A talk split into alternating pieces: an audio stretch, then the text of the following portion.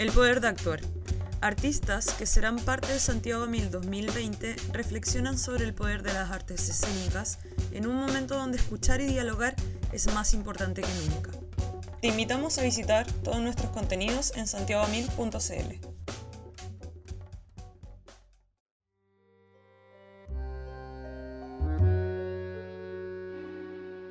El teatro es un invento muy sofisticado de reglas muy simples.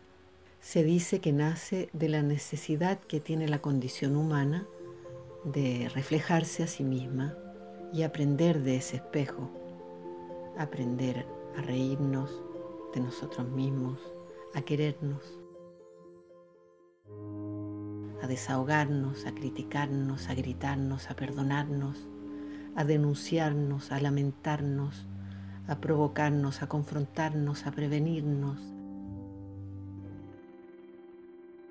a soñarnos.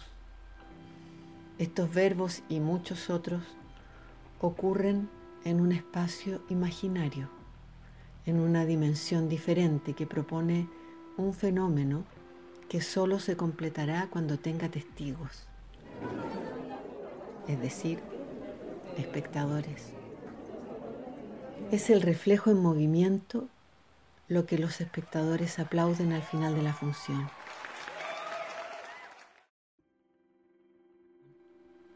Y es el espejo en movimiento lo que nos permite a nosotros, los teatristas, crear y creer en mundos infinitamente diversos.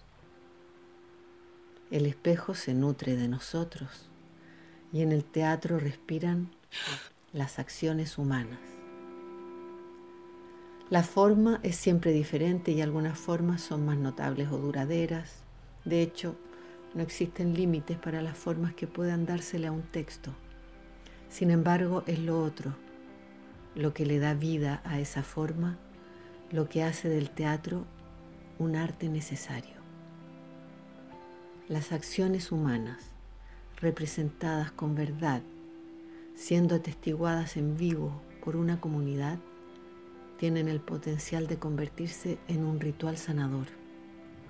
A veces son purgas, otras veces éxtasis o catarsis, pero siempre la combinación tiene ese potencial, porque no se trata de parecer real, sino de ser una realidad escénica, porque no se trata de adornar la imaginación del espectador con decorados impresionantes, sino del asombro y la emoción. Muchos de nosotros y esto ya es más testimonial, nos sentimos más vivos durante una representación que en la vida misma.